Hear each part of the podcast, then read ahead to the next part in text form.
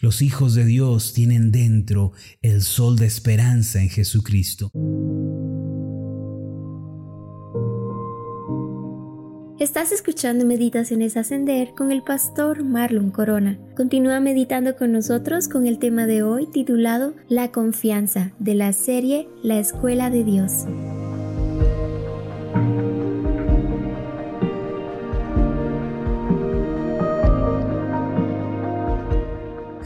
Proverbios 4:23 arroja bastante luz al respecto de cómo los pensamientos y la actitud influyen por completo en el estilo de vida. Este pasaje dice así, sobre toda cosa guardada, guarda tu corazón porque de él mana la vida. Ahora, ¿qué significan estas palabras? Que el corazón es el punto de partida para la vida y que todo lo que ocurre en el interior de una persona no puede dejar de influir en su exterior. Esto implica que la clase de vida que vamos a vivir depende directamente de las convicciones y pensamientos que guardemos en nuestro corazón. Una vida plena, feliz, llena de esperanza, es el resultado naturalmente de un corazón en el que primeramente se encuentran la paz de Dios y el gozo de conocerle. En síntesis, puede decirse que el corazón determina el todo del hombre. A propósito, ¿qué clase de pensamientos y convicciones se encuentran en su corazón el día de hoy? Si hasta este día nuestra mente se ha visto obstruida por la ansiedad y la preocupación y no hemos encontrado una salida, Dios nos invita a confiar en Él. Esta es una de las lecciones más importantes que debemos aprender en la escuela de Dios, la confianza en Él y la dependencia en sus promesas, las cuales se encuentran en la Biblia. Por medio de su palabra, Dios nos indica cuál es el camino que tenemos que seguir.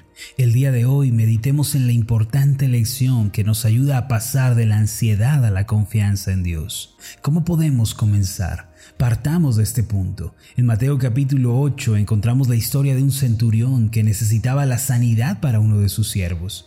Al venir ante Jesús, este hombre expresó su fe al decirle al Señor en el versículo 8, solamente di la palabra y mi siervo sanará. Fue en ese momento cuando el Señor se maravilló y dijo unas palabras que permanecen latentes hasta nuestros días. El Señor le dijo al hombre, ve y como creíste te sea hecho. La Biblia afirma que en aquel mismo instante el criado fue sanado milagrosamente. Ahora, ¿qué significa esto? Que así como se cree y así como se piensa en el corazón, así sucede también en la vida. Significa que aquello que se piensa en el interior inevitablemente es lo que se recibirá. Hace tiempo leí en una revista acerca de los avances científicos y médicos en el área de la neurociencia. En este artículo se explicaba que cuando una persona sufre un daño cerebral, parte del cuerpo o la totalidad de él se paraliza y llega a quedar minusválida. La medicina actual ha logrado grandes avances al extirpar los nódulos del cerebro, preservando no solo la vida de las personas, sino impidiendo la parálisis parcial o total del cuerpo. Ahora no es mi intención hablar de la parálisis que es provocada por los nódulos cerebrales, sino quiero transportar esto al plano espiritual que los nódulos mentales y espirituales del corazón, que aunque son invisibles a los ojos, afectan de manera determinante la vida de una persona. Estos nódulos del corazón pueden ser los malos pensamientos y la filosofía de vida negativa que hacen que una persona sea minusválida del fracaso y de la frustración y llegan a alejarla de la vida feliz que Dios planeó. La mentalidad es el origen de nuestro estilo de vida, porque la vida se nos va a presentar de la manera en la que la pensamos. Por esta razón debemos erradicar los nódulos del corazón que nos llevan a la destrucción o a la parálisis total o parcial a fin de experimentar el poder de Dios en nuestras vidas. Y una vez identificados tenemos que sustituirlos por nuevos pensamientos y por una nueva perspectiva de fe. Ciertamente uno de los pensamientos a erradicar mientras avanzamos y crecemos en la escuela de Dios es la ansiedad, y este pensamiento debe ser sustituido por la confianza. Una de las trampas más peligrosas que puede traer fracaso a nuestra vida es la ansiedad de nuestro corazón. Una persona con un cúmulo de ansiedad en su corazón de hecho ya ha perdido la felicidad. Tal persona se quejará, protestará y hará que otros también estén ansiosos en su casa y en su trabajo, y esta persona causará problemas en la sociedad. Donde quiera que él o ella vayan, habrá una reacción en cadena de ansiedad, y en lo que sea que él o ella estén involucrados, finalmente fracasará. Ahora, ¿de dónde proviene la ansiedad? En primer lugar, la ansiedad se origina cuando un problema amenaza nuestras circunstancias y nos supera. Es decir, cuando nos encontramos con un problema que no podemos resolver por nosotros mismos. Es ahí cuando sentimos la ansiedad crecer en nosotros. En el Evangelio de Lucas, en el capítulo 8, encontramos una historia muy reveladora al respecto de lo que estamos hablando. Se nos dice que cierto día el Señor Jesús entró en la barca con los discípulos y les ordenó pasar al otro lado del mar de Galilea. Durante el viaje, la Biblia nos dice que el Maestro se quedó dormido. Mientras ellos navegaban atravesando este lago, fuertes vientos desataron una tempestad violenta. Tanto fue así que la barca comenzó a anegarse.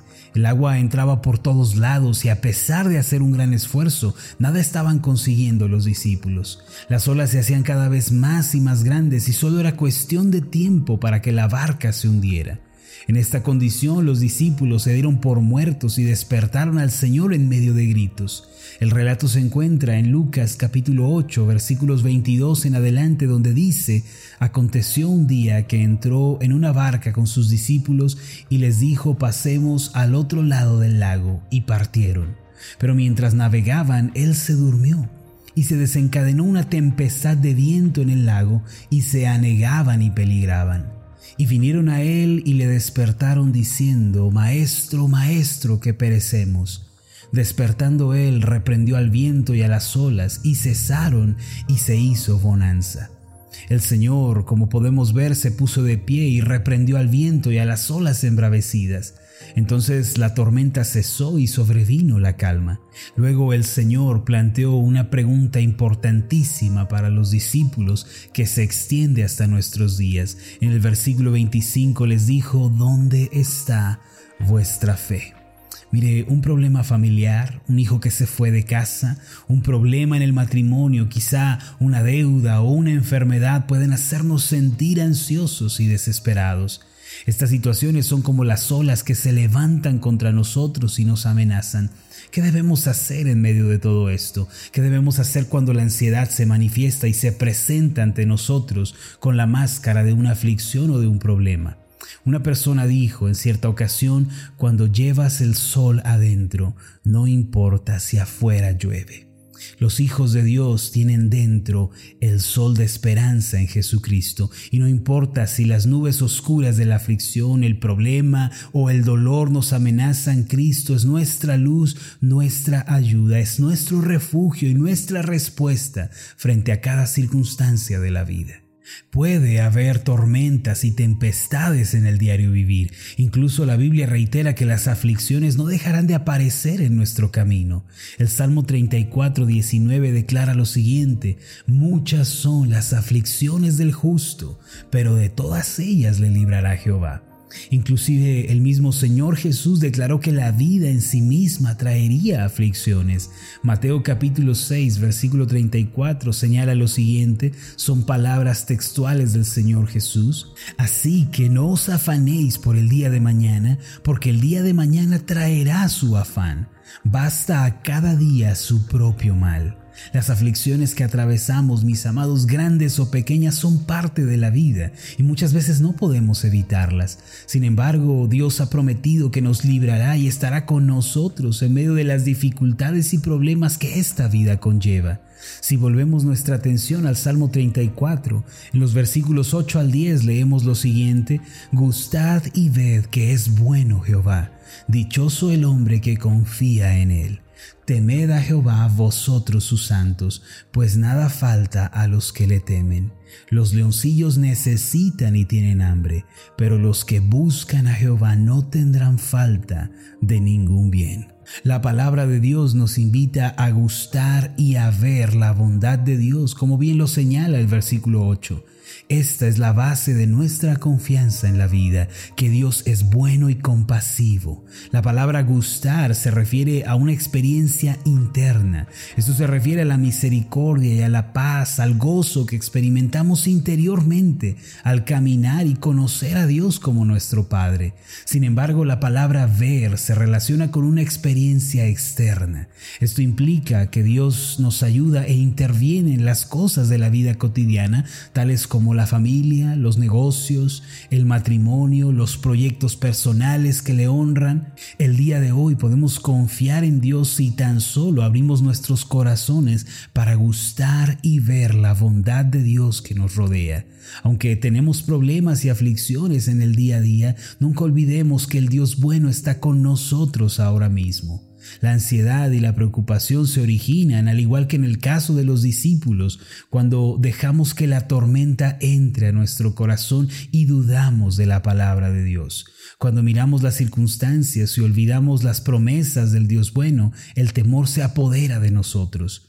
El profeta Isaías declaró, por otra parte, en Isaías 26, versículo 3, Tú guardarás en completa paz a aquel cuyo pensamiento en ti persevera, porque en ti ha confiado.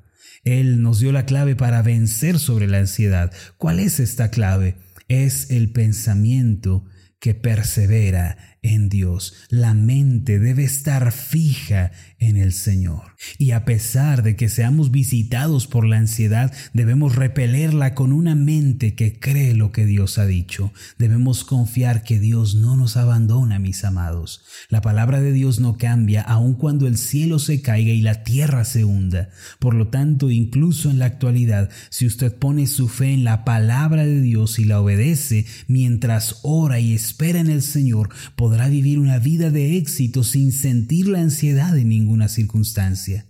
Finalmente, en la escuela de Dios, esta es una de las lecciones más importantes que debemos aprender, no solo una vez, sino durante toda nuestra vida. Permítame hacer una oración por usted.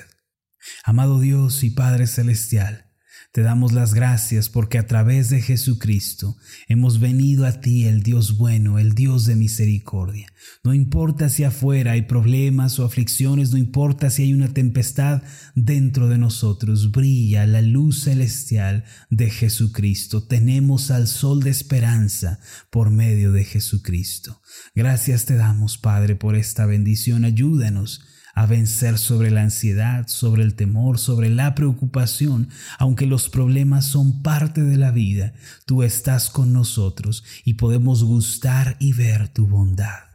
Gracias te damos en el nombre de Jesús. Amén y amén. Antes de finalizar, lo invito a que haga la siguiente declaración. Repita después de mí. Ante las nubes negras del problema, la luz de Jesucristo brilla en mi interior. Amén. Mi nombre es Marlon Corona, soy el pastor de la iglesia Ascender en la ciudad de Zapopan, Jalisco, en México. Le agradezco mucho por haberme seguido con esta meditación. Mi oración siempre es que usted sea prosperado en todas las cosas y goce de una buena salud, así como prospera en su alma. Lo invito a que ore por las meditaciones Ascender y le pregunte a Dios cómo puede usted ser de bendición para este ministerio. Las meditaciones Ascender son impulsadas y apoyadas por nuestros oyentes Reciba un fuerte abrazo de mi parte. Que Dios le bendiga. Hasta la próxima.